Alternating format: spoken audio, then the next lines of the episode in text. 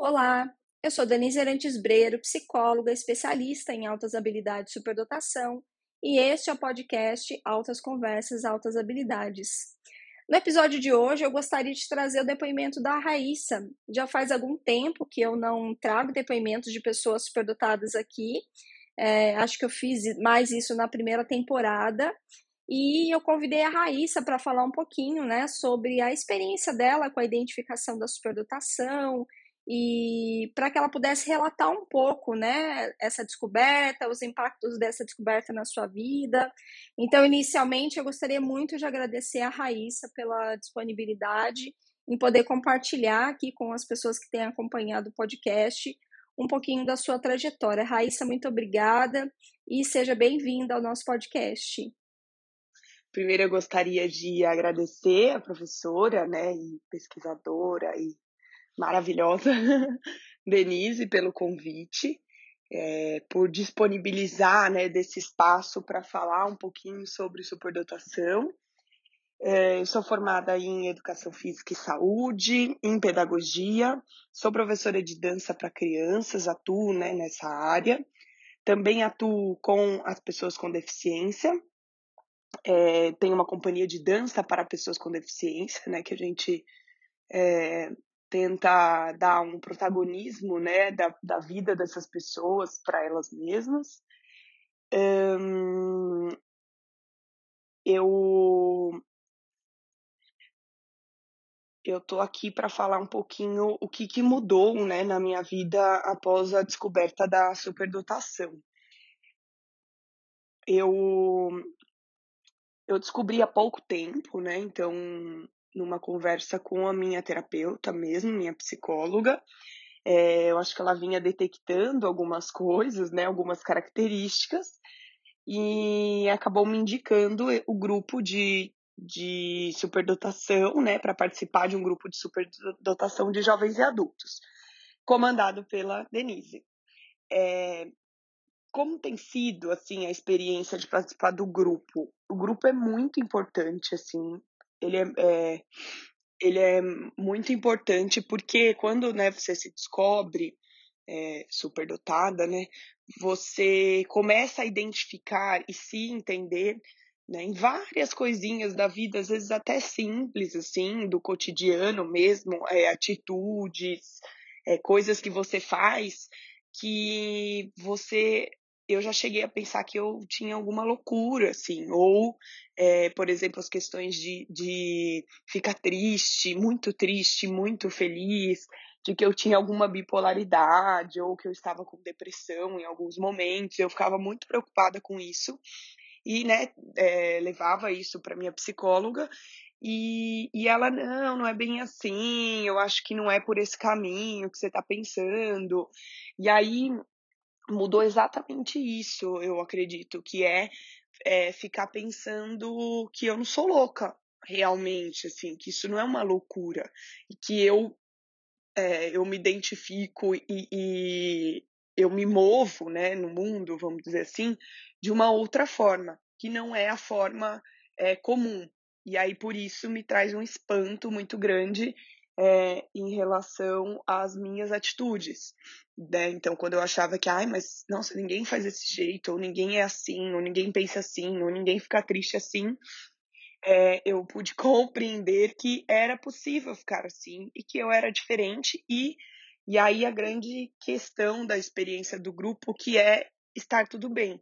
Então, quando você é, se identifica com outras pessoas, né, tem outras pessoas iguais a você que pensam da mesma forma, que agem da mesma forma, é, isso acalma, assim. Então, eu costumo dizer até no grupo mesmo que o grupo para mim é um momento de acalanto, né, de cuidado, assim, é, de estar tá num ambiente confortável com outras pessoas que, que vivenciam né, as mesmas coisas do que eu. Que mensagem você deixaria para as pessoas que estão nos ouvindo e se identificaram com a sua fala, mas que ainda não fizeram o reconhecimento da superdotação? É... Uma mensagem que eu deixaria para as pessoas né, que estão ouvindo, que se identificam, É que, primeiro, eu acho, não tenha medo de ser diferente, assim. Não tenha medo de se ver diferente e tentar entender qual é a diferença, assim. Porque normalmente a gente puxa essa diferença para algo ruim, né? Então, ah, mas por exemplo, eu é, eu era eu sou muito desorganizada, mas há uma organização na minha bagunça que é só minha. E aí eu ouvia muito, nossa, mas você é muito bagunceira, você é muito desorganizada. E na verdade não é. Então quando as pessoas me escutam e falam, mas de, na minha bagunça eu consigo me achar. Eu, então, em relação aos estudos, por exemplo, que é uma coisa que, que é, fez com que a gente descobrisse, né, a superdotação, porque eu não, assim, você acaba não cabendo no, nos padrões, né, das instituições, enfim. E aí, quando eu inicio um mestrado, eu, é, eu escuto isso, né? Ah, mas você não marca nada, ah, mas você é uma bagunça, né? Os seus achados você não encontra, enfim. E aí eu encontrava, mas da minha forma, né? Então, a minha forma de registrar as coisas no papel, de organizar, era diferente. E aí você começa a se defrontar com outros padrões que para você não lhe cabem, né? Então, não me cabe é, organizar de tal forma, e aí você vai se sentindo diferente. Então, não negar, assim, essa diferença que você tem. E aí, óbvio, né? É, terapia, né? Procurar ajuda de tentar se conhecer melhor, se entender, é, pensar o porquê que você né? Porque que, que você pensa diferente, age diferente, isso, e aí, né, o, o passo também de não ser ruim, isso não é uma coisa ruim, né, na sua vida, isso é uma coisa que, que é diferente, apenas diferente e ok. Então, é, procurar ajuda, procurar se entender, procurar compreender como que você funciona, se outras pessoas também funcionam assim, então conversar sobre isso, né? Não ter vergonha, não ter medo de, mas peraí, você pensa desse jeito? Como que é? Você, você, é, como você se organiza? Você faz muitas coisas? Você presta atenção em tudo? Enfim, assim, é, e as pessoas também têm um tabu, né? Um, uma questão de, de achar que você tem que ser bom em tudo, e aí você tem dificuldades, então você também reconhecer as suas dificuldades. É, eu acho que, que tudo isso influencia para esse reconhecimento e faz com que a gente vá em busca, assim, da nossa melhor versão, na verdade, né? É, eu, o grupo, para mim, mudou a minha vida, assim, mudou a maneira como eu me enxergava.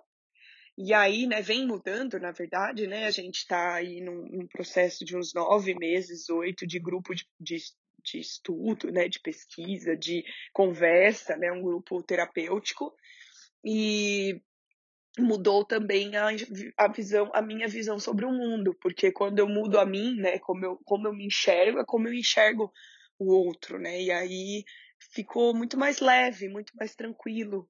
Então, eu gostaria de agradecer né, a oportunidade de poder compartilhar, primeiro, essa fala e, segundo, a vida mesmo, né, no grupo. Assim, a gente é, fez, a, gente faz amigos, né, a gente fica próximo das pessoas e pessoas iguais a gente.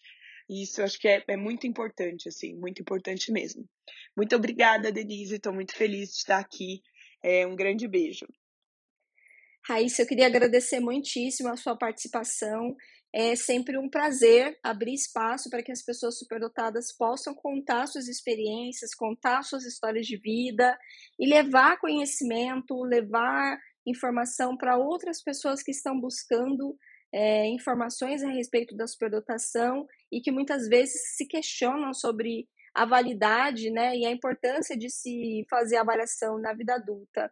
E, e eu sempre costumo ressaltar né, que é muito importante que a gente busque entender as nossas características, uh, lidar com as questões que estão aí subjacentes à superdotação e que esse, essa avaliação, mesmo que na vida adulta, ela faz muito sentido, é, porque ela traz um processo de entendimento e um processo de ressignificação de toda uma trajetória de vida. As pessoas acham que às vezes é tarde para avaliar e que não vai mais fazer diferença, e a gente sabe, na nossa experiência prática e na literatura, que mesmo na vida adulta essa identificação, essa avaliação, esse reconhecimento de um perfil compatível com as altas habilidades de superdotação ele é bastante importante para esse processo de autoconhecimento e de autorrealização.